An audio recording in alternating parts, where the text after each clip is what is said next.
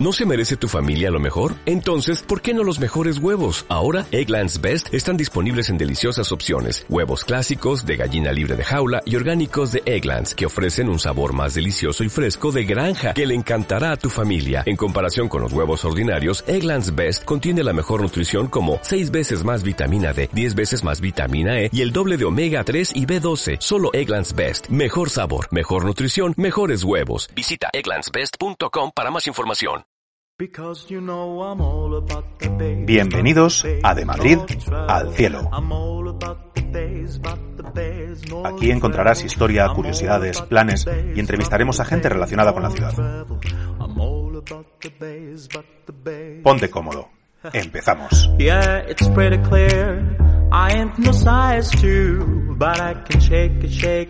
like I'm supposed to do. Cause I got that boom boom that all the girls chase. All the right in all the right places. Bienvenidos al primer podcast de Medio Madrid al Cielo. Eh, aquí lo que vamos a hacer es intentar comentar cosas, curiosidades históricas, eh, vamos a tratar planes, vamos a hablar de, pues eso, historia, cultura, eh, cosas que hacer en Madrid. Y nada, empezamos con las presentaciones. Eh, bienvenida una de las colaboradoras con las que vamos a hacer todo esto. Laura. Buenas, ¿qué tal? Bueno, me voy a presentar un poquito. Soy Laura Ríos. Soy creadora de, de Ruta por Madrid, una cuenta en Instagram y en TikTok. Y bueno, la idea de esta cuenta surgió porque desde siempre, desde pequeñita, me ha gustado mucho contar eh, la historia y aprender historia, siempre a mi manera. Es decir, con mucho salseo, líos, traiciones. Esto es peor que Juego de Tronos. Y es que la historia de verdad que puede ser muy divertida si se sabe cómo contar. Así que mm, me encanta la historia, como bien he dicho, las curiosidades, los planes gratis por Madrid y, muchas cosas más. Ahí estamos con De Ruta por Madrid. Muchas gracias, Álvaro. Vamos a ver qué sale. Y tenemos también a Aurora. Hola a todos, soy Aurora, un placer. Soy creadora de Aurotour Madrid guía turística oficial, pero sobre todo una gran friki y a mucha honra de las historias que esconden las calles de Madrid. Os voy a hacer una pregunta. ¿Estáis preparados para sobrevolar de Madrid al cielo? Poneros el cinturón de seguridad para que juntos viajemos a un Madrid desconocido para todos. Y yo soy, yo soy Álvaro Martínez. Eh, hace un par de meses creé la cuenta de Pasea Madrid Estuve viviendo en Inglaterra cuatro años y cuando volví a Madrid me di cuenta de que sabía mucho más de Inglaterra de lo que conocía de Madrid. Así que me puse las pilas y nada, mis amigos cada vez que venían me decían que tenía que, hacer algo, que contar estas cosas a más gente. Y aquí estamos. Así que nada, empieza el primer episodio de, Madrid al Cielo. Eh, en todos los programas tendremos una parte que tenga que ver con historia. Intentaremos traer alguna entrevista de gente interesante que tenga que ver con Madrid y os contaremos cosillas de, pues eso, planes para hacer los fines de semana o exposiciones, cultura, cosas que tengan que ver con la ciudad. Así que nada, eh, haciendo honor al nombre del podcast, que es de Madrid al cielo, vamos a empezar hablando de los cielos de Madrid. Y es que parece que son un, clásico. ¿Qué, ¿Qué tenemos que contar de esto? Bueno, pues yo empezaría. Uy, perdona, Aurora, dale tú.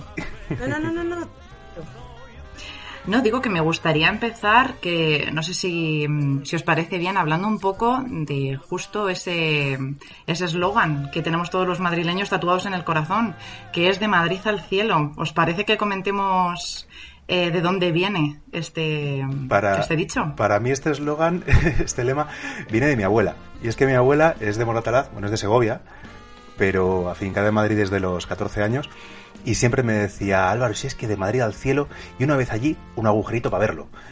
Y hasta que no me he puesto a investigar un poquito más de, Madrid, eh, no he caído en de dónde viene todo esto. Creo que habéis mirado cosas. Pues eh, hay varias teorías. Eh, podemos comentar las tres si queréis. La primera dice que, bueno, a finales del siglo XVIII, cuando Carlos III, el llamado alcalde de Madrid, hace una reforma en la ciudad, Em, como por ejemplo la Puerta de Alcalá, pone luz a, las calles, entonces la ciudad empieza a dejar de ser una villa y empieza a ser un poquito la capital que conocemos hoy en día. Dicen que, quizá fue preso. Luego hay otra teoría que a Laura le gusta bastante, No sé si nos lo quieres comentar. Sí, sí, a mí, bueno, no sé si Álvaro quieres primero comentar la tuya porque la mía es como más em, el misterio, eh, un poco más esa parte oscura que tiene Madrid. Esto, me tocaba a mí. sí. Te pues tocaba una de las teorías, sí, señor. Que continúes tú, lo comente Aurora y yo me, dedico a lo mío. o, comento lo del candidato. No, eso viene después. Yo, si queréis, os cuento la historia salseante, que sabéis que es lo que a mí me gusta y lo que me apasiona. Yo creo que, contar la historia salseante. Se te da muy bien. Dale. Sí, sí, sí. Mira, os voy a contar porque a mí una de las cosas que más me fascina de Madrid es esa parte, ese halo de misterio que tiene, ¿no? Entonces, eh, una de las tres teorías de dónde viene Madrid al cielo viene, eh, bueno, del Cerro de Garavitas, que está justo en la casa de campo. Em, lo que dice la historia es que justo en este cerro se reúnen eh, las personas, las almas de los que han vivido y de los que han muerto en, Madrid, eh, se concentran allí cuando, han fallecido. Y durante la madrugada se puede ver, hecho se ha visto, algunos afortunados lo han, lo han visto, una especie de nube de color violáceo que se eleva justo bueno, pues hacia el cielo y como hacia el infinito. Y antes de eso hay como unas pequeñas lucecitas que dicen que es cada una de las almas que, bueno están en este cerro y en esta casa de campo que vagan bueno pues entre, entre los árboles. La verdad es que me gusta mucho esta teoría porque los que somos de Madrid nos quedamos aquí. Efectivamente, totalmente. ¿Sabes que sabes que en Madrid hay más gente muerta que viva? Pues me lo puedo imaginar, me, lo puedo imaginar cuando Hace tiempo leí que el, cementerio de la Almudena tiene más población que la ciudad ahora mismo. Pues me lo creo, me lo creo, completamente. Te quedas, muerta, pero eso hablaremos de, del cementerio algún otro día. Pues la verdad es que, a ver, Madrid es, infinita y es verdad que está muy bien saber este, este, tipo de cosas. Desde luego me, me, resulta súper curiosas, muy curiosas, muy curiosas.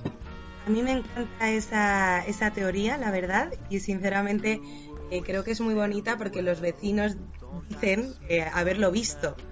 Eh, luego hay otros vecinos que no, no, creen en esas cosas, ¿no? Que dicen que son las luciérnagas de, de casa de campo. Pero... No he visto yo luciérnagas en la casa de campo en mi vida. Yo tampoco. Yo tampoco, he de decirlo. Yo me, me, inclino más hacia, hacia la teoría eh, bueno, del misterio. Que me gusta a mí un misterio. A mí también me encanta. Y, y luego ya sería como la más... que dicen que tiene más eh, verdad.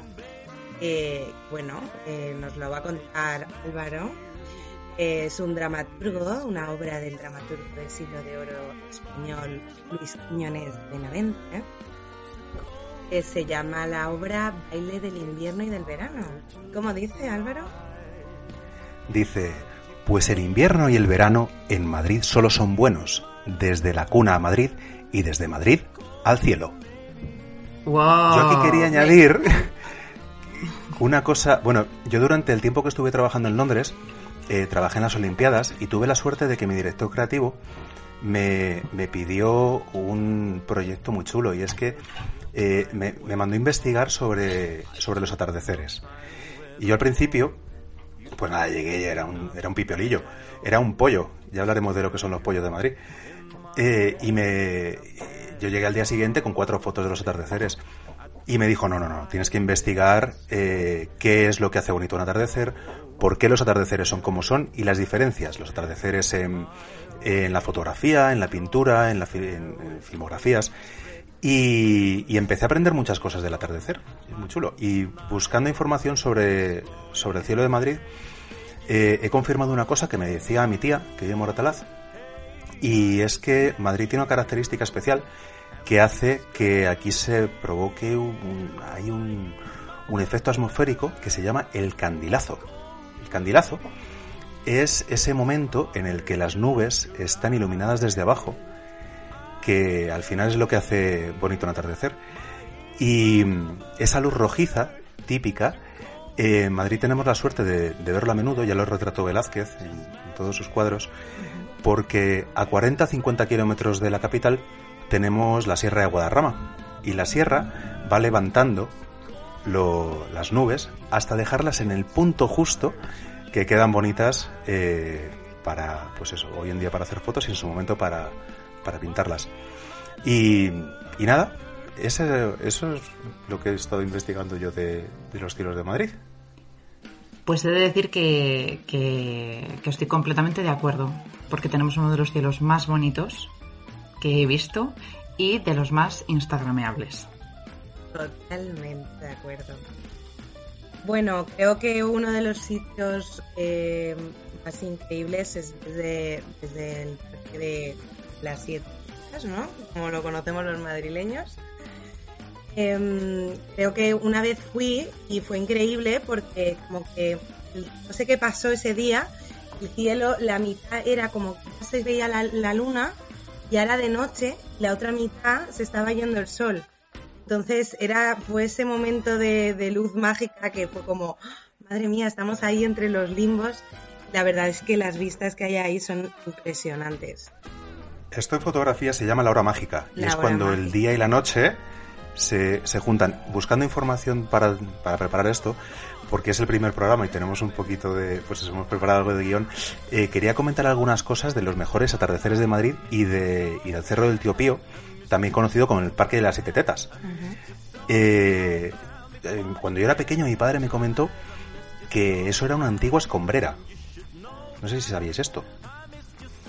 Pues, pues corría el año 85 y en aquel momento Vallecas eh, tenía, pues eso, eh, eran, era un poblado, había muchas chabolas y tal, y se hicieron unas obras y el presupuesto que tenían era limitado. Entonces eh, se encontraron con que no tenían sitio donde dejar todos los escombros de las chabolas.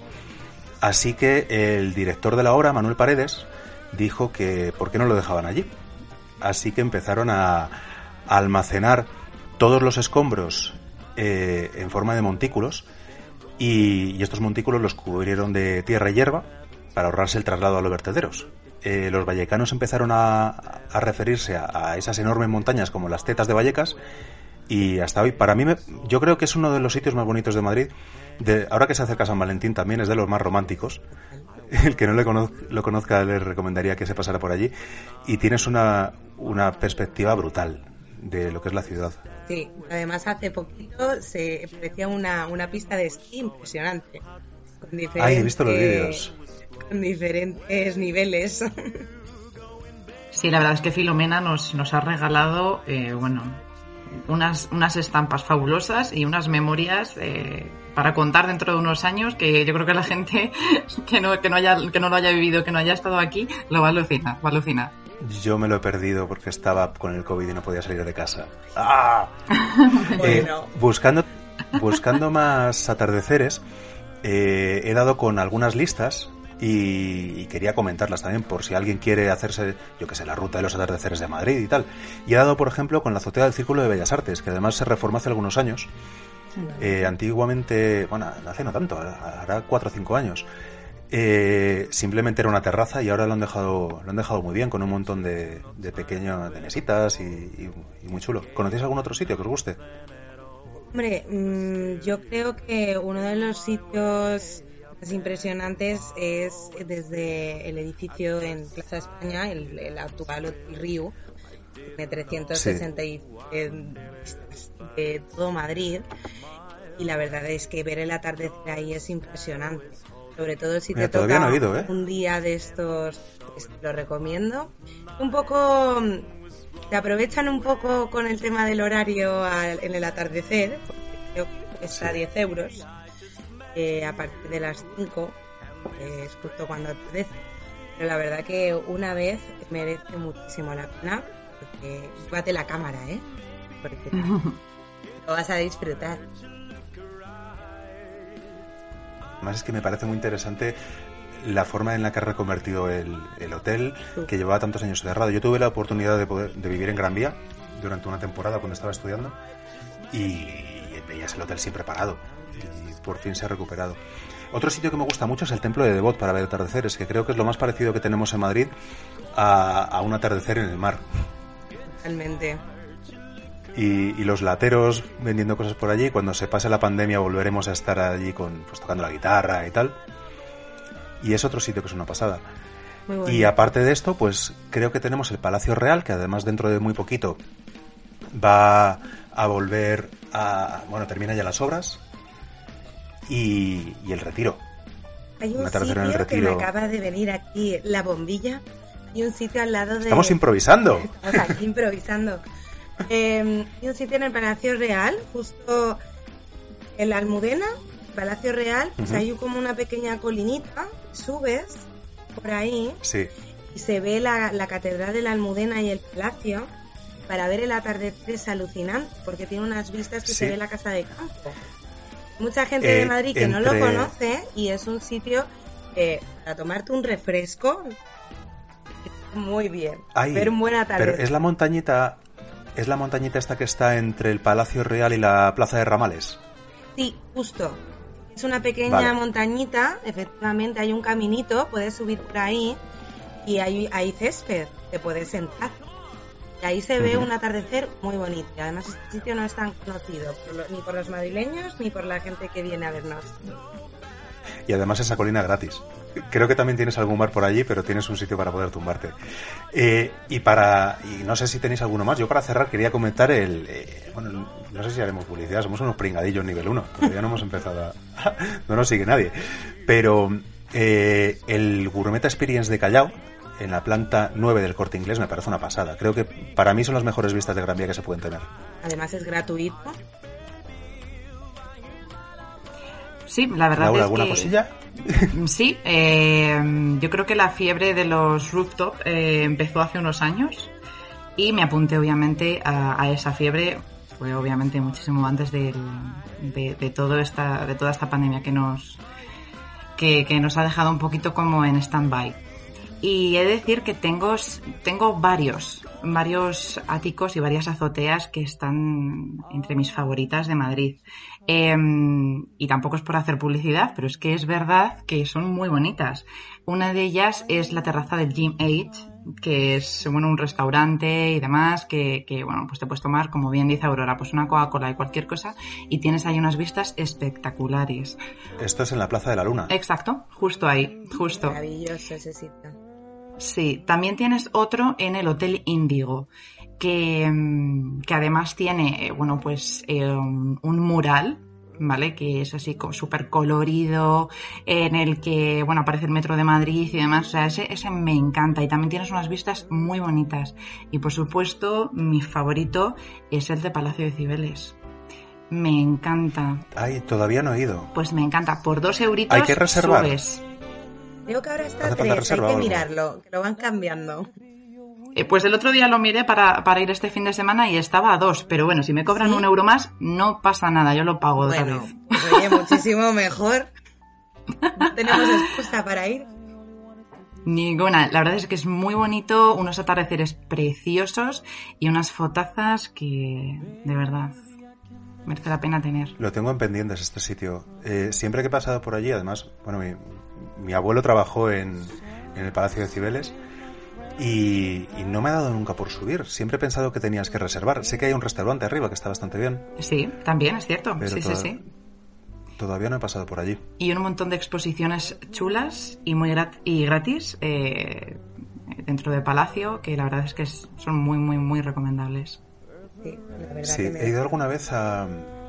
Hay un festival anual, a mí me gusta mucho dibujar de vez en cuando, y hay un... hacen Dibumad, eh, lo celebran allí, dentro de la, cúpula que hicieron, que parece. Eh, a mí se me asemeja mucho a, la del British. ¿Sabes? Esta cúpula que han hecho con todo el patio interior de, del Palacio de Comunicaciones. Sí, donde han puesto eh, una pista de, de, patinaje, creo que pusieron esta Navidad. Bien. Sí tengo a mis amigos fritos con esto, pero es que lo quiero comentar en algún momento. ¿Os cuento cómo que se conocieron mis abuelos? Venga. Dánoslo. Queremos saber. Eh, si me escucha algún amigo, va, a reírse. Eh, bueno, yo, yo no soy gato, como la mayoría de madrileños. Mi abuela paterna es de, de Cantalejo, de un pueblo de Segovia, Y mi abuelo sí que era de Madrid. De hecho, tenían una, mi familia paterna tenía una vaquería en lo que ahora es el Parque de Berlín. Eh, su ascendencia era de Santander y vinieron hace muchos años. Eh, y nada, pues mi abuelo eh, trabajaba en el edificio de correos durante, el, durante el franquismo y estaba allí descargando las sacas de correos. Y mi abuela, con 13, 14 años, vino a Madrid, estaba enamorada de, de la vida en la ciudad y nada, aquí es que se plantó. En aquellos momentos pues no había mucho trabajo, entonces acabó trabajando de, criada en la casa de unos señoritos de Santander. Y una de las cosas que tenía que hacer era ir a, ir a por el correo. Esta familia tenía un primo, un tío que, que era capitán del ejército y les mandaba queso y les mandaba vino y cosas así. Entonces, a base de ir a correos a recoger las sacas que, que le mandaban, eh, acabó conociendo a mi abuelo, que el día que consiguió quedar con ella eh, en, la parada del tranvía que había en Cibeles en ese momento, eh, dice que, según me dice ella, convidó a todos sus compañeros a un pito porque había conseguido quedar con la morenita guapa. Ah. Y nada. ¿Qué año estamos hablando esto? Años 50, creo. Maravilla. Yo hablaba con mi tía de cómo tenía que ser el Madrid de aquel momento y a mí me, no sé, me gusta mucho lo clásico, ¿no? Eh, me imagino los, los coches bonitos y tal, y me decía, ah, no, no, Álvaro, olvídate, esto, el que tenía dinero muy bien, pero el que, el que no. Mi familia, que es de Morotalaz, eh, antes todo lo que estaba fuera del pleno centro y de la M30 estaba totalmente aislado. Eh, barrios como Moratalaz eran auténticos campos sin asfaltar. Eh, comenzó en ese momento urbanización por medio de cooperativas, cosas así. los pisos de mi abuela, de hecho, son de cooperativa. Y no era como nos imaginamos ahora. No sé, yo veo las chicas del cable, ¿no? Eh, esa, esa imagen bohemia de la mujer liberada que está paseando por Gran Vía, a lo mejor no era tanto como imaginamos ahora. Pero no sé, a mí esta historia me gusta mucho. Es muy bonita, me gusta. La verdad es que sí, la verdad es que es muy bonita. Tampoco soy gata 100%, he de decir, ¿eh? Pero es que es muy difícil encontrar a, gente de Madrid que sean 100% gatos. mi, abuelo paterno sí que madrileño, mi, su, bisabuela era madrileña, pero el resto andaluces Jaén y de, de Antequera, de un pueblo de Málaga. Y yo creo que una de las cosas que tiene bonita Madrid y una de las cosas que me encanta que acoge a todo el mundo, da igual de dónde vengas, que al final eh, la ciudad la haces tuya. Conoces a gente impresionante aquí, de todas partes. Y creo que es una de las la esencia en esta ciudad, por lo que ha crecido tanto y es tan, diferente y tan, tan bonita. Yo estoy de acuerdo contigo totalmente. Completamente de acuerdo. Chicos, no sé qué os parece si alzamos el vuelo y comentamos algunas de las estatuas que esconden, porque como bien comentábamos eh, previo a este, a este podcast, eh, normalmente la gente de Madrid vamos, y esto, el tópico es cierto, vamos con prisa, eh, vamos de un lado para otro, pero y lo bonito de alzar la vista y mirar al cielo y ver esas estatuas que coronan gran parte de la Gran Vía. Es verdad que vamos vamos todos mirando al suelo corriendo. Eh, cuando, cuando vas fuera de Madrid, la gente te dice que es un agobio, tal cual. Pero cuando paras a mirar hacia arriba, eh, madre mía, pero estatuas, las, las partes bajas de los de, las balconadas, los no sé, hay montones de detalles. ¿Qué, ¿Qué, has estado buscando? Cuéntanos. Pues bueno, yo tengo una curiosidad. Sabéis que me encantan las curiosidades. Eh, eh, bueno, vamos a ver si queréis eh, con vosotros, que como comentó Aurora, pues eh, todas esas estatuas que, coronan Gran Vía, pero es verdad que cuando las ves están muy lejos, están muy alto, y a mí lo que más me gusta es ver y sentir de cerca. Entonces, em, creo que uno de, un planazo puede ser descubrir una de esas figuras muy de cerca. Y os voy a decir dónde. Pero subiendo al tejado. Mm, no. Esta vez está más cerca del suelo que nunca. Y es en el Paseo de la Castellana 33. En el Paseo de la Castellana 33, en, en lo que es la sede de la mutua madrileña, eh, bueno, si te acercas, la vas a poder ver a través de, de las, de las verjas, pero está la auténtica estatua del Fénix. Esta que, que, que hablamos del edificio de, de Metrópolis, pues eh, la real está allí. Y, Ah, la, la que hay en Metrópolis es un es una copia. Sí, la cambiaron. Ah, bueno, leí el otro día que, que hubo un diseño antes. Ujú. Que ha habido Exacto, exacto. Estatuas diferentes. Exacto. Nada, simplemente, bueno, a mí lo que me gusta es ver las cositas de cerca y me acerqué eh, un día a verla y es impresionante, de verdad, lo recomiendo muchísimo, lo recomiendo muchísimo. Es verdad que fue reemplazada por, por otra, bueno, por la Victoria Alada y demás, pero tener esta estatua tan de cerca es impresionante, porque es verdad que cuando las ves en el cielo, o sea, es verdad que son impresionantes, son, eh, son enormes y demás, pero cuando la tienes frente a ti, eh, me parece que es sobrecogedor. Estaba leyendo el otro día un artículo que hablaba sobre esto y decían que no somos conscientes del tamaño que tienen estas estatuas. Eh, creo que la estatua del Fénix, eh, no sé si eran 7 metros de alto. No, tengo ni idea, ¿eh? no lo he buscado. Pero son auténticas barbaridades. Claro, y además están hechas a proporción. Es decir, para que tú cuando las veas desde el suelo eh, puedas ver, pues, pues por ejemplo en este caso, bueno, pues el fénix eh, eh, y demás, lo puedas ver proporcionado. Es decir, que, que lo veas no, no chiquitito de tal. Entonces este tipo de estatuas suelen, cuando las tienes frente a frente, suelen estar un poquito más eh, deformes. Porque para que las veas desde abajo tienen que estar de esa manera, diseñadas y, y- y- y hechas. Oye, pues me lo voy a apuntar, ¿eh? Va a ser mi, Paseo mi de la próximo destino. Paseo de la Castellana Hay estatuas. 33. Ahí está, está escondidita, pero si, si, si vas, la ves. Hay estatuas muy locas en, en Madrid. Hay, eh, voy a buscar, no me acuerdo del sitio. Eh, bueno, da igual. El otro día puse, puse un post ilustrado por una, por una acuarelista que hablaba de la estatua de accidente aéreo, porque todas las estatuas que tenemos en Madrid eh, estamos acostumbrados a que sean épicas, heroicas, este, este rollo ¿no? tan, tan griego. Y hay una estatua, ay, voy a buscar un momento. eh, bueno, no seguís hablando, a ver. eh, hay una estatua cerca de la Plaza Mayor que se llama Accidente Aéreo, que es un, un ángel que hace como mil años se fue a dar un paseo.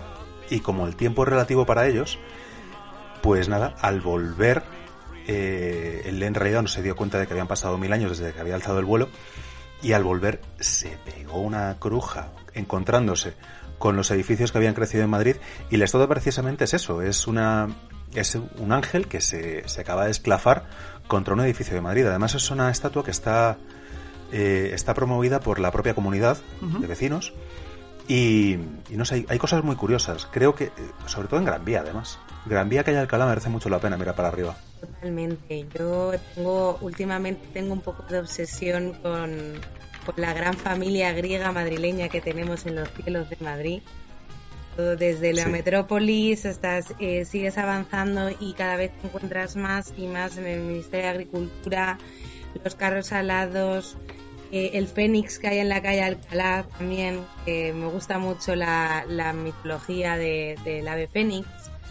Eh, toda la historia El que Círculo de Bellas Artes. efectivamente el círculo de bellas artes eh, toda la historia que hay detrás de Neptuno de Cibeles los leones de Cibeles no sé si sabéis esa historia pero eso es maravilloso que no se miran ¿Sabéis por qué no se miran los leones de, de Cibeles? Cuéntanoslo. Eh, el otro día lo, lo hablaba con una amiga. Son hipo, hipómenes, hipófeses. Efectivamente, Eh, sí, son estas Eh, por- se supone que ahora son Daoiz y Velarde, pero en realidad tenían otro nombre o algo Se supone así. que eran pero no Daoiz y acuerdo bien. Velarde, efectivamente. Pero resulta que eran dos amantes que no le hizo mucha gracia a la diosa Cibeles que estuvieran juntos. Entonces los convirtió en leones y les eh, desterró, por así decirlo, su, su maldición que jamás se pudieran volver a mirar. Entonces por eso no se miran, tienen contacto entre ellos. Son una pasada de bichos. Están hechos con, Maravilloso. con el bronce que se capturó eh, el bronce de los cañones de los enemigos de la guerra de. Estos son del Congreso de los Diputados. Sí. La guerra de África. sí, esos son del Congreso. Eso es del Congreso, los de los de la Cibeles. La verdad es que. sí, sí, sí. Sí, bueno, normal que lo, lo mezclemos. Al final hay muchos leones en Madrid, aunque seamos gatos. Son grandes gatos. Bueno, y a mí me gustaría también comentar un sitio muy curioso, ¿vale? Que está en Torre Espacio. Que yo creo que pocos madrileños saben que está allí, pero. Pero estar está. Y es una capilla. Eh, una capilla en la planta número 33, que dicen que es la capilla más alta del mundo. No sé qué os parece, a mí me pareció súper curioso cuando lo descubrí. Y está, bueno, pues está señalada con una lucecita verde que, se ilumina y que la verdad es que se ve muy bien por las noches. Eh, y la verdad es que yo creo que desde ahí, o sea, para los creyentes que van, pues tienen que tener el contacto directo con Dios. O sea, más alto no pueden estar. Eso es one way. Línea directa. ¿Tienen conexión 5G? Totalmente, línea directa. Yo siempre me había preguntado qué era esa luz hasta que, que me dio el otro día por investigar y, sí, cuando te acercas a Madrid, desde, desde yo por lo menos que voy mucho al Albacete, desde la Ángeles lo veo, y dices, ¿qué será? ¿Qué será? Y leyendo, leyendo, también eh, vi que, que se tuvieron que hablar con AENA para poder elegir el color, porque eh, habían pensado al principio en ponerla roja, pero claro, eso confundiría un poquito a, los pilotos. Estamos hablando de un edificio. Eh, Laura, ¿qué, altura has dicho que tenía? No, no lo he dicho, no lo he dicho. Solamente he dicho que estaba en la planta 33 la capilla. Pero, pero la verdad es que no te sé decir cuántos pisos puede tener. O sea, una barbaridad, una barbaridad. Es una Subido nunca, ¿eh? Ojalá. ¿Cuál es el, de las tres torres es? Torre Espacio. ¿Esa es la de cristal o...? Es la que está así como torcida, ¿sabes? Es como si fuese... Mira, justo lo tengo aquí. 56 plantas, 224 metros. 224 metros, madre mía. Pero yo sé que la más alta es de 249 metros de altura. Pero bueno, me parece eh, impresionante que haya una capilla en un piso. Yo cuando voy a ver a mi madre en un cuarto ya me mareo, pues imagínate mm, subir a un 56. Me da un algo. Totalmente. Totalmente. Muy, muy acorde con el, con el nombre del podcast, de Madrid al cielo. Una de las cosas que vamos a hacer, o vamos a intentar en, en este programa y en otros, será hacer entrevistas a gente que, que tiene, pues eso, curiosidades de Madrid o que nos puede dar un, un poquito de, de, visión de algunas otras partes de lo que es la ciudad. Eh, para hoy habíamos pensado en entrevistar a alguien que tiene una experiencia musical bastante fuerte, es, amigo desde hace bastantes años, es un cantante de musical, además de eso ha participado en La Voz y ahora tiene su propio grupo de música. Así que si os parece, eh, empezamos con la entrevista a Gonzalo Alcaín. Sí, por favor, qué ganas de Madrid al cielo y entrevistamos a una estrella. Bueno, ¡ay, ay, qué bonito! ¡Qué bien hilado! Ahí lo tienes. Bueno, pues sintonía, os ponemos un poquito de música de Gonzalo y su grupo y empezamos. Because you know I'm all about the bass, about the bass, no travel. I'm all about the bass, about the bass, no travel. I'm all about the bass, about the bass, no travel. I'm all about the bass, about the bass.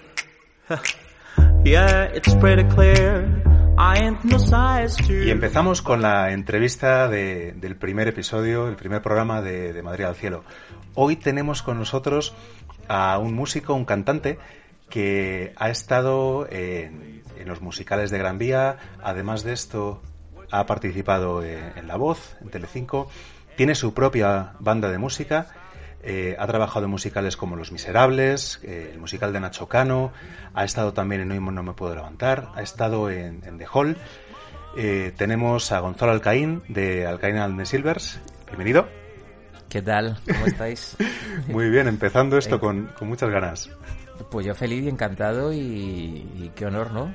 Comenzar con, con, vosotros, vuestra andadura, que, auguro que será maravillosa, seguro. Y, nada, un placer. El placer es nuestro. Queríamos contar contigo porque nos parece muy interesante el punto de vista de, un Madrid musical. ¿Te parece que Madrid es una ciudad de música? ¿Cómo, ¿Cuál es tu relación entre, entre Madrid y la música?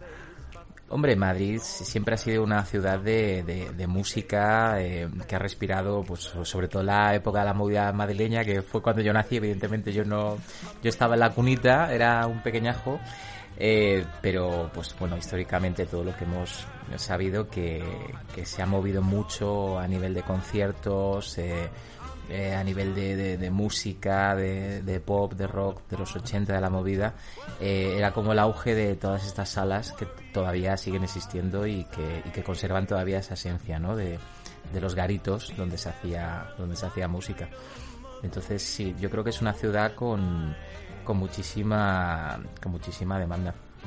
Yo personalmente, eh, a mí me encanta la música al directo, hago mis, mis pinitos con, con piano y tal.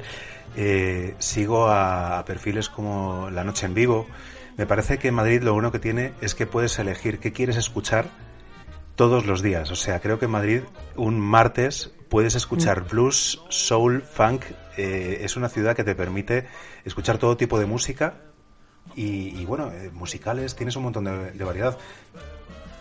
Sí, totalmente. Es, es, hay una oferta magnífica. O sea, puedes tener bandas tocando soul, funk, eh, eh, flamenco, pop. hay mucha oferta, hay mucha propuesta cultural. y la verdad es que esto es, es, fascinante. Hay muchas salas que están dedicadas más a un perfil, digamos, de un estilo en concreto, pero a, lo que me está gustando los últimos años es que se va abriendo un poco el abanico de, cada sala a, otras propuestas musicales, otros estilos, no, no solamente el que lo representa, por ejemplo, a lo mejor eh, te diría la sala Tempo, pues que ha sido más enfocada hacia el soul, el funk, eh, o Café Central, eh, al jazz y tal. Yo creo que hacen nuevas propuestas también, no hay cabida para, para todo tipo de música. ¿Cómo empezaste tú en, eh, a tocar y cantar por Madrid? Pues bueno, yo eh, empecé en Madrid, Madrid, digamos, eh, en las salas ya cuando yo organicé mi, ¿Eres madrileño? musical. Yo soy madrileño, sí, sí. Bien, ¿De qué barrio? No soy gato, no soy gato, pero soy del barrio de Hortaleza. Muy bien. Esa es una puntualización que hemos hecho todos. Sí, ¿no? todos, ninguno es gato, Yo casi, casi soy gato, pero, pero sí, me siento muy gato, ¿eh? Todo hay que decirlo porque, porque sí, toda mi familia es muy, muy, muy castiza, ¿no? Madrileña, la mayoría.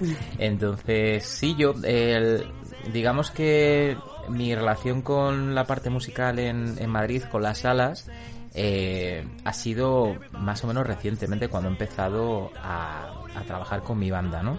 Y a crear mi proyecto. Anteriormente había sido pues en los teatros de Madrid, en, los musicales, ya hace bastante tiempo y, ahí comencé, ¿no? Mi carrera también musical, pero bueno, también interpretativa, es trabajando en la comedia musical, pero digamos que la, la parte de, del directo, de, de la noche, y de las salas ha sido más, más reciente. Eh, hablar de Gonzalo es hablar de su banda también.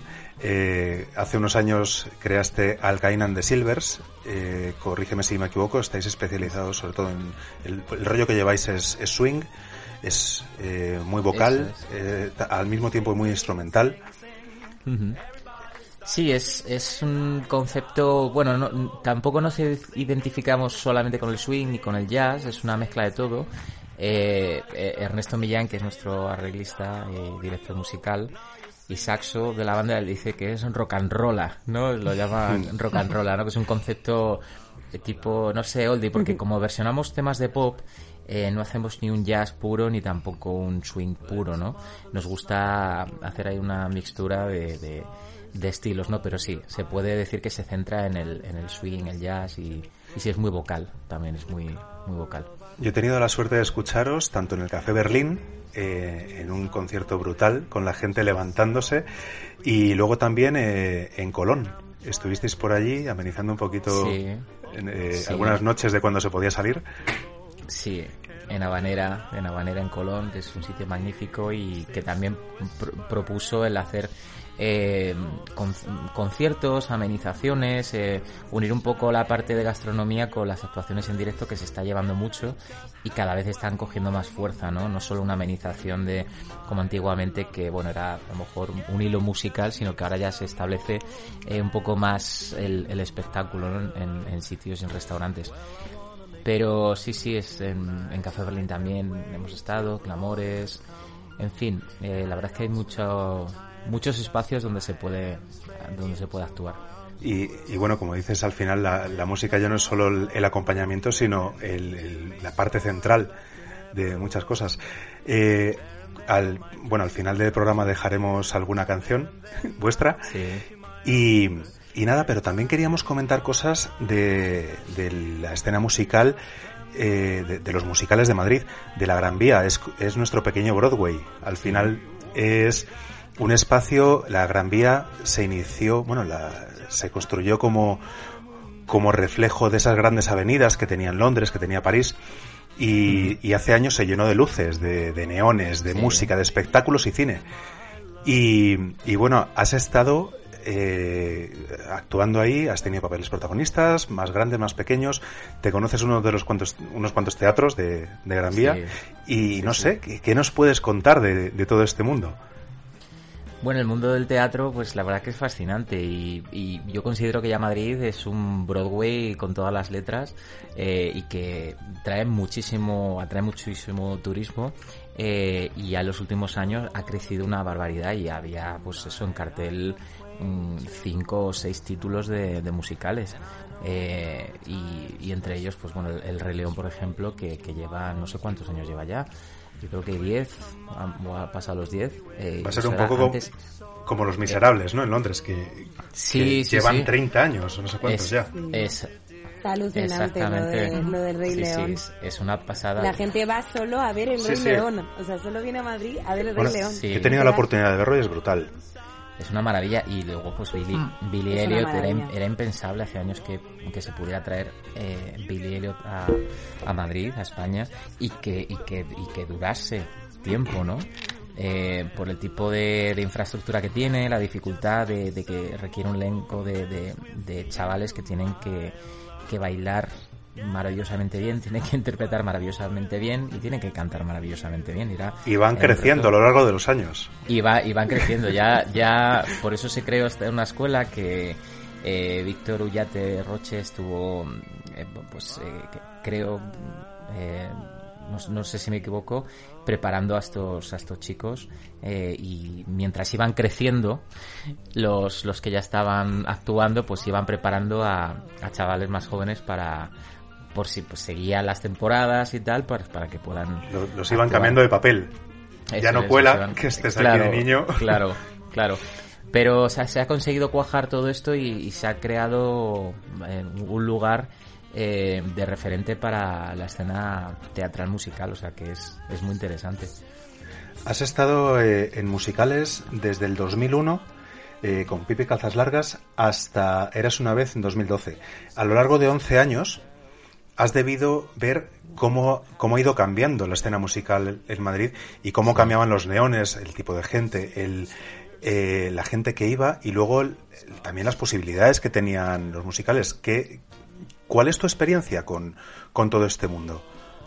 Pues mira, antiguamente cuando yo era más joven y, no trabajaba todavía en teatro musical, pues veía cuando traían un gran espectáculo me parecía como el gran estreno de algo que viene de fuera, eh, bueno, Rent, el musical Rent, eh, que fue vino al Coliseo, yo estaba al Coliseum, yo estaba, no sé qué edad tendría, era, era muy joven, me impactó mucho eh, verlo allí y era como una gran noticia. Luego trajo la, se trajo La Bella y la Bestia, que era una producción espectacular y, veías los documentales en, la televisión de cómo, cómo se hace este musical y para mí parecía fascinante, ¿no?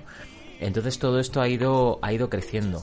Cada vez, eh, digamos que yo creo que ha habido un pique sano entre productoras y en, y en, y en sobre todo en, eh, bueno, la palabra pique no es que sea pique, sino decir, joder, yo quiero traer un musical, ¿no? Yo, yo quiero eh, proponer otro, otro espectáculo que, que pueda funcionar aquí, ¿no? Entonces, eh, Stage Entertainment hizo una apertura muy, muy grande para todo este para todo este mundo de musicales no anteriormente ya lo había hecho lo habían hecho pues los musicales Jekyll and de em, El hombre de la mancha y tal em, y bueno no sé hay, hay yo creo que ha ido creciendo gradualmente y ya se ha convertido en, en, un espacio eh, de referente. También eh, ha crecido un poco la, la, la manera en la que los artistas se preparan, ¿no? Antes era más complicado encontrar artistas completos que cantasen, bailasen, interpretasen, ¿no? Y a raíz de, este boom de los musicales ah, se han abierto escuelas, se han especializado mucho eh, la, enseñanza, el profesorado y tal, y, ahora eh, hay, gente muy muy preparada, muy competitiva, muy que, que, saca lo mejor de ellos y siguen estudiando, ¿no? Se forman también fuera, vienen aquí, entonces ya, ya es, es más fácil montar musicales aquí en España que, antes era difícil porque no encontrabas el elenco adecuado, era muy difícil encontrar perfiles así. No sé, seguramente me equivoque, pero yo creo que, hemos pasado de, un Madrid muy castizo, muy de, muy de zarzuela y teatro chico, ¿no? El género chico, a de repente en los 90 empezar a despuntar y traer cosas que no se veían más que en Londres y Nueva York. Y a, día de hoy tenemos grandes compañías que, con grandes medios, eh, he leído auténticas barbaridades del teatro real, de, El Rey León, que tienen cinco plantas para abajo. De, escenarios, de locuras. Eh, tuve la suerte, yo en Madrid he visto, en Londres pude ver eh, El Fantasma de la Ópera y en Madrid vi El Rey León, he visto el musical de Mecano, y me parece que ha, habido un crecimiento brutal. He visto también Billy Elliot con esos escenarios, que ya, ya nos contarás tú ahora cómo se vive desde dentro, pero estos escenarios que crecen, que van cambiando. Además, Billy Elliot me parece que es, eh, como espectador, vas viendo cómo el escenario va creciendo al tiempo que crece el personaje y al tiempo que crece la música. Va todo increciendo hasta que de repente Billy Elliot explota y tienes un espectáculo bestial de luz, de sonido, de maquinaria que está escondida y que el espectador al final no, no, ve. Eh, dentro de las, de las producciones en las que has trabajado tú, ¿qué, ¿cuál es tu experiencia dentro de, todo esto? De, meterte en esta marabunta de, ensayos, de, nervios por estrenar, de todo esto. Y, bueno, terminar con el público, que no sé las capacidades de los teatros, pero enfrentarte a toda esta gente tiene que ser, como, como actor y como cantante, tiene que ser brutal. Sí, a mí una de las experiencias más bonitas es cuando estás trabajando en ensayos y, estás en otro espacio, en algún local, ensayando y luego ya entras al teatro a, poner en común todo, vestuario, iluminación eh, y luego ya cuando llega el estreno es una maravilla ver al el público cómo, cómo, lo siente todo ese tiempo que tú llevas trabajando, cómo lo, cómo lo recibe, ¿no? Eh, es muy mágico, es eh, sobre todo hay un engranaje muy grande eh, que, tiene que encajar de distintos departamentos, eh, como es pues, la parte actoral, como es la de iluminación, la parte técnica, eh, la de escenografía, producción, es que es un, es un compendio de, de, cosas, ¿no? Que tienen que estar muy, muy ordenadas y, y tiene que tener pues un, un, timing, tiene que tener un, un, calendario de ensayos y cumplir los horarios, pues de tal hora a tal hora estamos haciendo coreografía, de tal hora a tal hora estamos haciendo eh, interpretación, eh, luego estamos trabajando las canciones, no sé, eso es, es, muy, es muy mágico. Ya cuando entras al teatro y ya ves cómo está montado eh, toda la escenografía, cómo están los técnicos trabajando, los tramoyistas, en fin, es una, es una pasada, ¿no? Se cobra, cobra vida, ¿no? Entonces... El, ver, el ver el teatro vacío y de repente verlo repleto de gente eh, cobrando vida y, haber estado ensayando por allí y, darte cuenta de que estás montando una cosa que, emociona un montón a un montón de gente. ¿En qué teatros has estado? Yo he estado en el Teatro Rialto, he estado en el Teatro Lope de Vega, en el Nuevo Apolo, eh, no sé, es que hay, hay muchos hay muchos teatros en el Pequeño Gran Vía, hay, hay muchos hay muchos teatros en Madrid mm, preciosos. Y de todos los teatros eh, a los que has, en los que has participado, eh, ¿cuál, ¿con cuál te quedas? A nivel de mm, arquitectura, de lo que, lo que te ha transmitido ese escenario cuando lo has pisado justo antes de que se abra el telón y de repente ves al público, eh, este momento, eh, dicen que es el duende, ¿no? En plan que hay veces que en los teatros se queda algo, por así decirlo, de la gente que ha pisado. ¿Con cuál te quedarías? ¿Cuál es el que más te impactó, por así decirlo? Hombre, yo creo que uno de los teatros más bonitos que tenemos, eh, con una capacidad grande y tal, es el, el, Lope de Vega. Es como es el más majestuoso, pero es que también el, el nuevo Apolo es un teatro también muy especial, el Teatro Calderón, tiene mucha historia. O sea, no te podría decir uno en particular. Por ejemplo, el, Calderón pisas y sí que notas eh, el, digamos, esa esencia, esos fantasmas del pasado y esos actores que están por ahí. De hecho, hay una historia de, dos fantasmas, un matrimonio que, que, cuentan que son... Eh, que, que, estuvieron el teatro, eran dueños del teatro y de hecho siempre se les, se les respeta eh, uno de los palcos a la derecha que están arriba, de los de arriba no se toca cuando hacen obras o ahí no se pone nada. Cuando estuve en el musical de Nacho Cano, el de A, el musical, eh, hablaban de eso, no sé si será verdad o mentira, pero bueno, es, bonito conocer esa historia porque más allá de que, de que, sea una historia de fantasmas, es una historia de gente que ama el teatro y que, que piensas que están ahí viéndote, ¿no? Y, y tiene su magia. Así que el, el, el, Calderón sí que noté esa, digamos, esa sensación, ¿no? Esas butacas eh, más antiguas, ¿no? Pues estaba sin reformar y tenía mucho mucho encanto, cada uno Lope de Vega majestuoso. Luego el Teatro Rialto eh, le tengo mucho cariño porque es muy bonito también eh, y fue un antiguo cine eh, donde trabajó mi abuelo. Mi abuelo trabajó en Cifesa, la productora de cine, en la época dorada de Sara Montiel, Lola Flores y tal. Y, bueno, yo he visto fotos de, de, mi abuelo pues en estrenos, ¿no? De el último cuplé de, Sara, de Sara Montiel y, claro, pensar que yo he estado ahí, soy nieto en el, en el teatro y que voy a actuar eh, donde él estuvo hace años, ¿no? En, este mundo. Eh, él se dedicaba a otra cosa, ¿no? Era secretario del director y tal, pero no era, no era del plano artístico, pero bueno, él siempre decía que, que era uno de los descubridores de, de Sara Montiel y, cosa que años después, ya cuando mi abuelo falleció, coincidí con Sara Montiel en, en, unos premios de teatro musical y le quise preguntar, la saludé. Sí, sí, la saludé, estaba ya mayor y, le dije, soy nieto de José Penalba y dice, ah, tu abuelo, sí, sí, me acuerdo perfectamente y tal, le quería decir una, era una, una niña y tal, y nos mandaba al, a, decía al mozo, darle dinero para llevarlas a las barcas del retiro, que no se me despisten, que luego tienen ensayo algo así y tal, o sea que, que pasa entre rodaje rodaje. Sí, sí, sí. Qué buenísimo. Así que nada.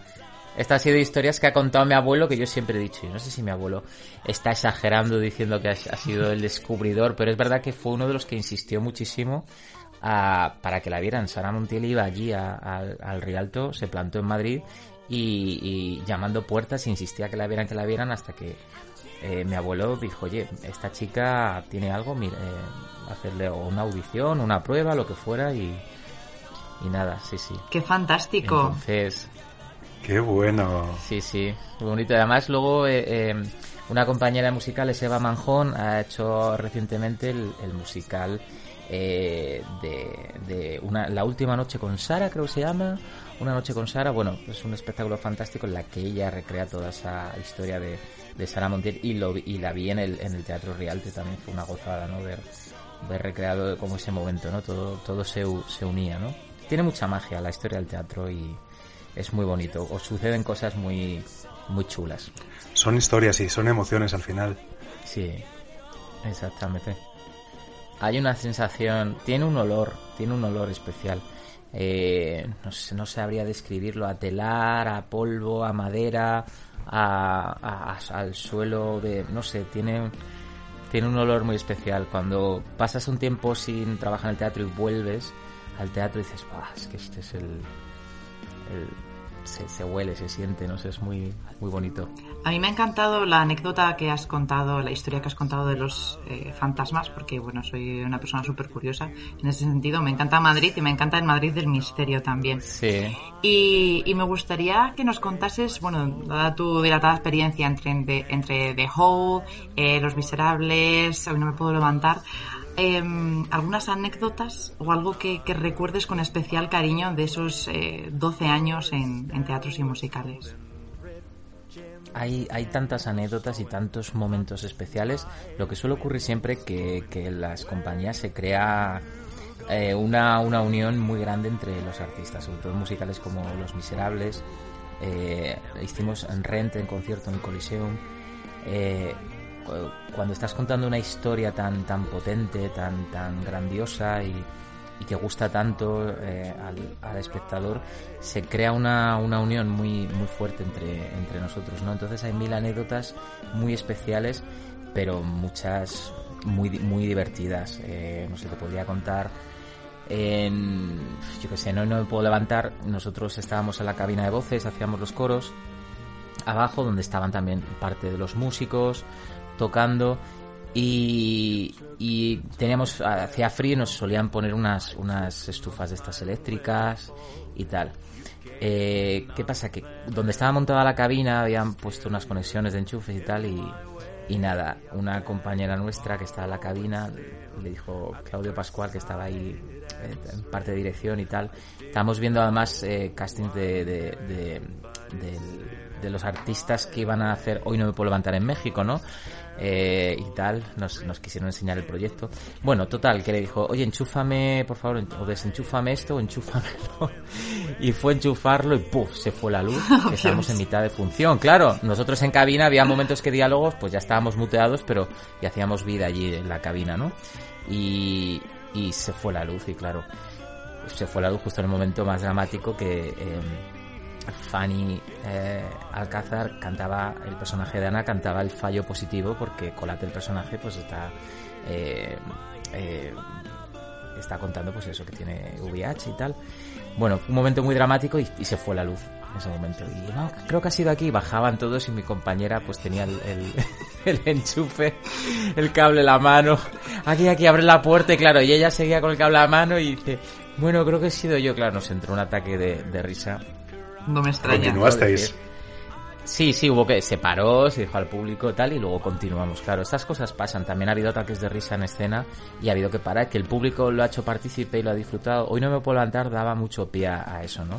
A que se pudiera salir un poquito de, del guion a veces y a una compañera también le entró un ataque de risa y, el público empezó a aplaudir y ya eso, pues, hubo como tres minutos de, de tener que parar. No sé, es que te contaría te contaría miles también en, Los Miserables, las barricadas, que estamos todos luchando y tal.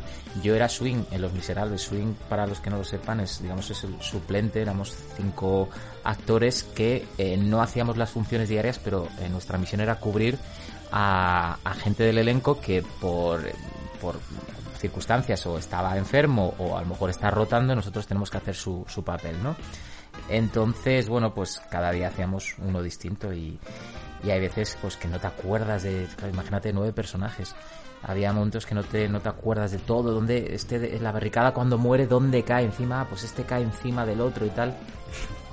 Pues nada, eh, Carlos Solano, Carlito Solano, que, es un amor y le quiero muchísimo, es, es uno de los grandes del teatro musical con, sus hermanos, eh, Víctor Díaz, eh, curioso porque tienen son hermanos pero tienen distintos apellidos.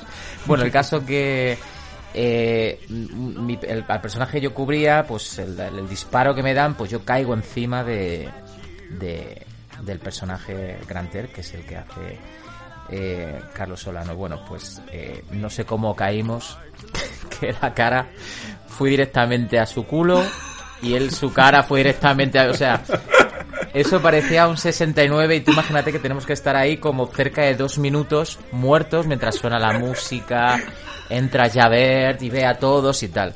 Claro. Que show más gobón. Que show más gobón. Entonces, no sé, no sé cómo hicimos que la escena de, de fuera, claro, pues nos entraba un ataque de risa, pero tienes que hacerte el muerto, entonces tienes que contener Víctor Díaz, que era nuestro compañero, o sea, el hermano de Carlos, que justo estaba de frente nuestro, también muerto, vio la escena y se, se meó de la risa, literalmente. O sea, se, le entró un ataque de risa de vernos y el tener que contener porque haces de muerto, pues se meó encima, o sea, literalmente. Me encanta. O sea, es literalmente la... fue esto te lo tienen que contar ellos te lo tienen que contar ellos porque te, te partes de la risa no y bueno ves que surgen miles de cosas así no miles de cosas muy divertidas no sabría decirte a mí me salió un gallo tremendo tenía que hacer el coro del ejército en miserable que, que madre mía yo, yo ahí acojonado tengo que dar el sol ahí agudo y, y no sé qué hice yo ¡ah! solté un gallo y bueno, pasan, pasan mil cosas, ¿no? Oye, me ha encantado, me ha encantado las anécdotas, o sea, de verdad, me han encantado. Y también te quería preguntar, porque me he quedado con las ganas antes, ¿cómo son los castings de para, para los musicales? Porque has comentado que son muy duros y que incluso había una escuela que estaba para, para Billy Elliot. Pero me gustaría que nos contases tu experiencia en los castings. Sí. Bueno, lo- en los castings, bueno, se, se pasan nervios y tal. Yo, en la época que me pilló, que empecé a hacer musicales, pues iba como con muchas ganas y iba con el no por delante. Yo pensaba, bueno, no me van a coger, pero me voy a vender muy bien y tal. Y cuando vas más relajado y vas a jugar es cuando mejor te sale. Al final te acaban eh, cogiendo. Yo creo que la clave está es, es jugar a tu favor, saber qué, qué, qué demanda este musical, eh, qué tipo de, de, de características vocales tienes que tener, qué estilo. Eh, por ejemplo, cuando vino Jesucristo Superstar, pues yo me puse a mirar en internet otras producciones de Jesucristo recientes que se estaban haciendo para ver un poco el elenco, eh, qué edades tienen, qué perfiles tienen, cómo lo están cantando, ¿no? Y, y favorecer eso, ¿no? Y, y sí, normalmente te hacen una prueba de, de canto eh, primero o de baile. Bueno, no, la verdad que el orden da- depende de la producción. Eh, si prima más el baile en la producción, pues a lo mejor te hacen la prueba de baile primero para ver si no tienes el suficiente nivel de, de baile, pues descartan a toda esta gente que no tiene nivel para luego ver qué nivel de canto tienen, ¿no? Entonces, bueno, va por fases, baile y canto, y luego a lo mejor te citan, oye, pues venga, vente esta tarde que vamos a hacer la parte de interpretación o la de baile y tal. Y a lo mejor unos días después te vuelven a llamar, te hacen un callback y vuelves otra vez a hacer otra audición ya mm, para que ellos puedan ver eh, de la primera selección que tienen, vale, que nos ponen juntos, ven qué perfiles encajan con otros, ¿no? Yo en Miserables de- dependía mucho de, de a quién cogieran de protagonista, que fue Jerónimo Rauch, porque era un Valjean muy joven eh, y con, con un físico, una estatura que eso hacía que, que el elenco eh, tuviera que ser a lo mejor eh, de los de los chicos de la BC Café y tal, pues que, que fueran más jóvenes, ¿no? Entonces, depende un poco también eh, de eso. No muchas veces a lo mejor tú tienes tu talento y tal, pero no te cogen porque Sí. el perfil sencillamente no lo das o no encaja con un protagonista que ya lo tiene cerrado y no pasa nada. Yo siempre he sido muy consciente de eso y, y hay que hay que favorecer al, a la- al espectáculo y el proyecto, ¿no? Y saber que, que no es nada contra ti, ¿no? Sino que tienes que, que respetar unos, unos perfiles y unos, y unos códigos. Pero bueno, eh, son divertidos los castings también. Yo no, no quería, nos, nos estamos yendo de tiempo, pero no quiero dejar de hablar de la escena musical actual, porque esto fue la época de- del teatro musical, pero tú ahora mismo tienes a, a tu banda, a Alcaina de Silvers, y, y nada, quería hablar un poquito, que nos comentaras cómo ves la escena musical en Madrid, dónde has cantado, cuál es tu, tu punto de vista sobre todo lo que se mueve por Madrid a nivel musical, que nos recomiendes salas, que nos digas qué podemos hacer en cuanto a música, dónde ir, dónde no ir. Bueno, dónde no ir no lo vas a decir porque quedaría fatal, pero que nos recomiendes un poquito cosas, que nos hables un poquito de cómo es tocar en directo por si nos escucha gente que le gusta la música Sí. y, y un poco todo, todo esto, la escena musical de Madrid, eh, de, de garitos con música en directo, de sitios donde poder escuchar y un poco cuál es tu punto de vista sobre todo esto. Pues mira, del, panorama musical de Madrid, de salas y demás, eh, ahora hay muchísima, muchísima... Bueno, ahora con la pandemia es verdad que está todo parado, pero se continúan haciendo cosas, pero hay mucha oferta. Eh, hay, yo diría a la gente que investigase eh, por las salas, que, que vea el planning de conciertos que hay, porque hay verdaderas joyas de, artistas que vienen que, que no, son más o desconocidos no se sabe que, que vienen, ¿no? Pero descubres de repente a alguien espectacular. Eli Paperboy estuvo recientemente aquí en la sala en la sala Sol. Eh, a maravilla. Eh, en Clamores ha habido gente a nivel internacional que ha venido magníficos y a nivel nacional también. Eh, yo la verdad que hay muchísimos espacios muy chulos para disfrutar de música en directo. Yo donde he actuado, pues bueno, Clamores, que he hecho muchísimos conciertos allí. Es una de es un icono de Madrid en cuanto a es música. un icono de Madrid, tiene una historia muy muy grande detrás de, toda la escena eh, musical eh, a todos los niveles, internacional también y nacional. Y bueno, la verdad es que yo ahí me siento, nos sentimos al Cañón de Silvers como en casa, ¿no? También hemos estado en el Café Berlín, eh, que es magnífico también. Eh, actuado en el, en el Boggy Jazz, que bueno, cerró el Boggy, el Boggy Jazz, pero ha pasado ahora a llamarse Sala Vesta. Que eso, bueno, que son noticias que aunque cierren, si otra persona se encarga, lo coge, eh, continúa.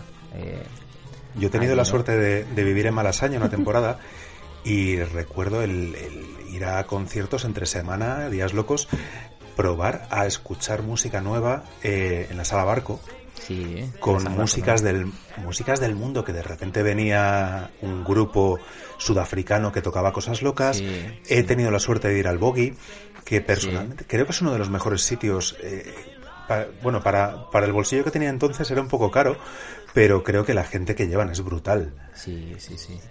Era car- yo imagino que era caro porque también eh, es un espacio que de aforo no era no es tan grande. Claro, claro sostener eso no es, no es tan fácil, que es una de las problemáticas que se está teniendo eh, en las salas. O sea, la verdad que está costando un poquito traer eh, a gente y mantener estas salas abiertas, ¿no? Y a veces la- las entradas eh, tienen que, que- que que ser un poco caras las consumiciones para que se puedan mantener. Pero luego hay, hay precios asequibles para todos los bolsillos y disfrutar de muchísima música.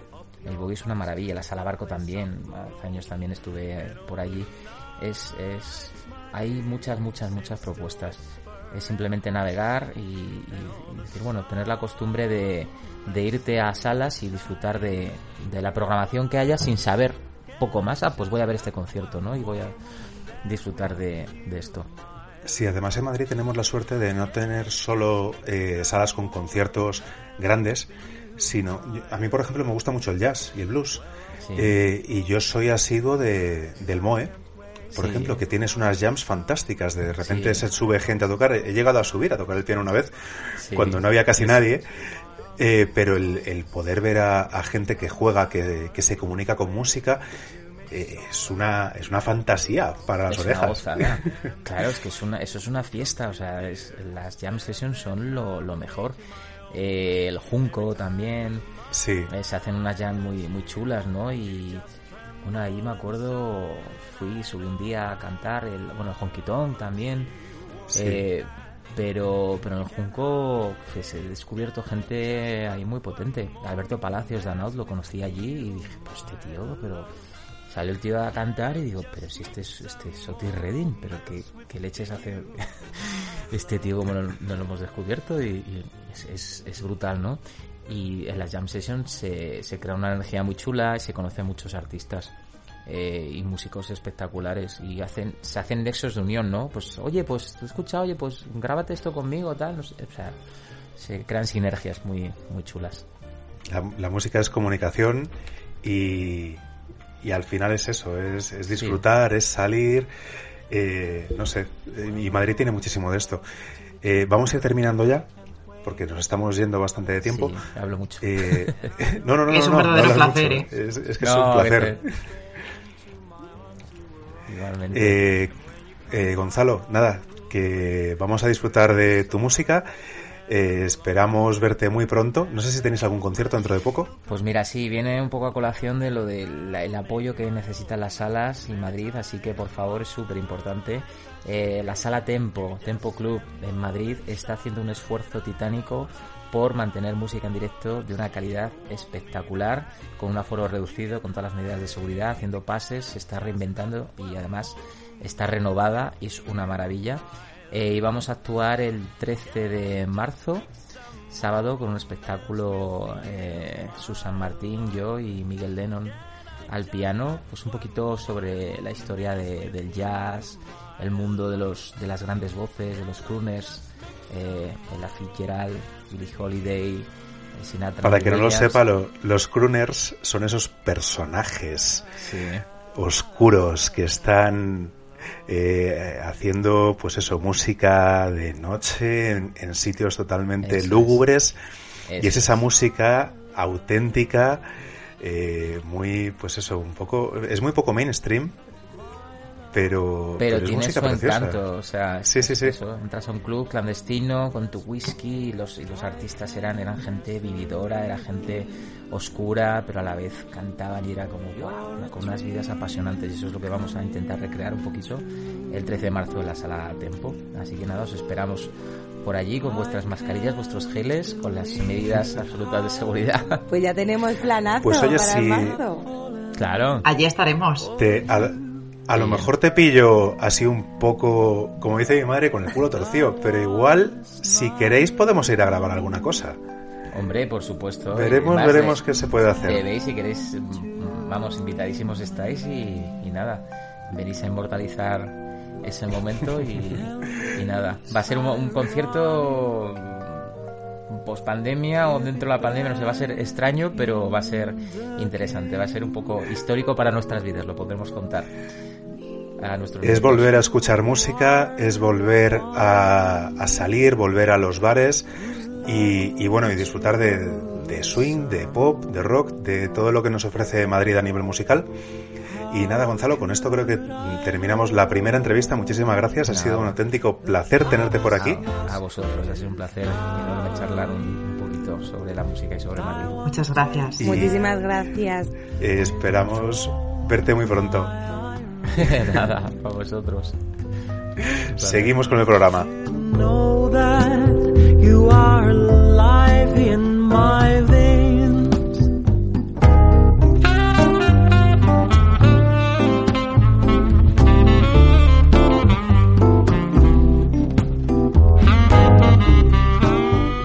Y para cerrar el primer episodio de Madrid al Cielo, vamos a intentar, tanto ahora como en todos los programas que hagamos, hacer recomendaciones, planes de cosas que haya interesantes por Madrid. Y, nada, creo que Laura tiene algunas cosas en el tintero, en la agenda, que puede que nos interesen. Bueno, pues yo os voy a proponer un planazo. Em, teniendo en cuenta cómo está la economía a día de hoy, creo que los planes gratis eh, eh, son una de las mejores opciones. Así que eh, hoy os traigo el Museo Geominero. No sé si lo conocéis, pero bueno, vosotros seguro que sí, eh, pero para mí fue un, completo desconocido hasta que, hasta que lo encontré por Instagram y aluciné, de verdad. Creo que es uno de los museos eh, quizás más infravalorados de, de Madrid y para mí uno de los más bonitos. Voy a contar un poquito así la, historia muy brevemente, ¿vale? Sus inicios surgieron gracias a la idea de Isabel II de crear una colección de minerales y fósiles. Y actualmente donde está, que está en la calle Ríos Rosas 23, no fue su ubicación eh, principal. O sea, ha pasado em, cerca de la carrera de San Jerónimo, Atocha, etcétera, por un montón de sitios hasta estar donde está, que creo que es el lugar perfecto. Decir que la visita, obviamente, es completamente gratuita y que no hace falta reservar, simplemente vas, eh, esperas una cola, que por cierto, esto es muy importante, cumplen todas las medidas de seguridad actuales. Creo que esto es súper importante a día de hoy y de verdad que la cultura es completamente segura. Id porque de verdad que os va a sorprender su interior y sobre todo la colección. Para mí fue de verdad impresionante. Yo este museo todavía no he ido, pero es el que tiene unas vidrieras, tiene una... Toda la parte superior es de cristal, con plomería. Exacto, ese es. Eh, por la situación actual solamente se puede visitar la parte baja, pero es que en la parte baja tenemos eh, un mastodonte y un cocodrilo del Plioceno, aparte de meteoritos y unas piedras preciosas. De verdad que os lo recomiendo encarecidamente. It's free. Qué chulo. Ahora, ¿tú tienes alguna cosa para esta semana? también tengo un plan gratuito, eh, concretamente para el miércoles 10 de febrero, la Real Academia de Bellas Artes de San Fernando. Fui hace poco La verdad que me encantó el museo, recomiendo lo veáis si podéis también entrar para verlo porque es impresionante. Es una réplica del ángel caído de la estatua que está en el retiro, por ejemplo. Y normalmente hacen conciertos gratuitos. Lo mismo que Laura, con todas las medidas de COVID, distancia de seguridad. Una de las cosas que me dio más pena fue que estaba lleno de gente mayor. No tengo ningún problema con la gente mayor, pero sí que creo que estaría bien que la gente joven se animara un poco a escuchar música clásica en directo. Una vez al año no hace daño. Bueno, y sobre todo en un sitio como, como la Real Academia. Es impresionante. La Academia en una sala del siglo XVIII. Eso no se tiene todos los días y encima gratis. Yo me lo apunto. Yo quería proponer una última cosa. No es cultural, pero mis mofletes me delatan. A mí me gusta mucho comer. Y estuve el otro día tomando unos vinos en la Taberna Maravillas, que está en Juan Bravo, y me, y me enteré de que acaba de empezar la ruta del cocido. Empezó el día 1 de febrero y bueno, si queréis probar el cocido típico madrileño de tres vuelcos, eh, os podéis meter en rutadelcocidomadrileño.com y hay 40 restaurantes que están luchando para ver cuál es el mejor cocido de Madrid. Como sabéis, eh, los tres vuelcos son el vuelco de la sopa con los fideos, después viene algo de vegetales, de garbanzos, tal, y se termina con la carnaza, con gallina, con, chorizo. Eh, y nada, tenemos clásicos como son Malacatín o, Lardi, el León de Oro o La Bola, pero es que hay otros otro montón de, restaurantes que están luchando por ser el mejor cocido de Madrid. Tenéis 40, eh, acaban de empezar, empezó el día 1 de febrero, terminará dentro de 50 días, creo. Y nada, es un buen plan de invierno, eh, en la página web tenéis todos los precios y, las características de cada uno. Y yo voy a intentar ligar a alguien para apretarnos un cocido entre pecho y espalda. Y, bueno, me parece un, plan fantástico. Plan. Planazo. Y para este fresquito, madre mía, me encanta. un poquito en calor.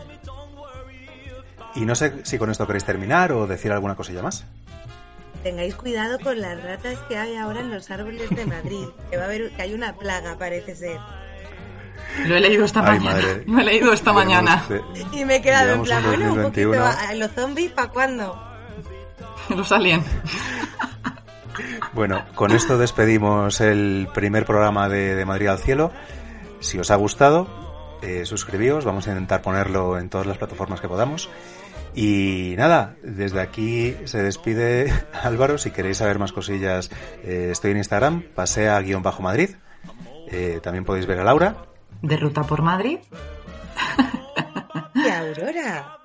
Aurora por Madrid. Con esto nos despedimos. Eh, no sabemos todavía muy bien si será un programa semanal o bisemanal. Pero nada, esperamos que os haya gustado, que os parezca interesante y poco a poco vamos a ir conociendo la ciudad. Un placer y nada, hasta pronto. Hasta pronto.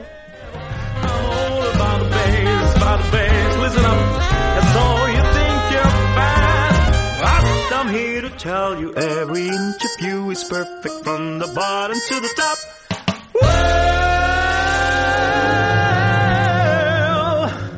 Well,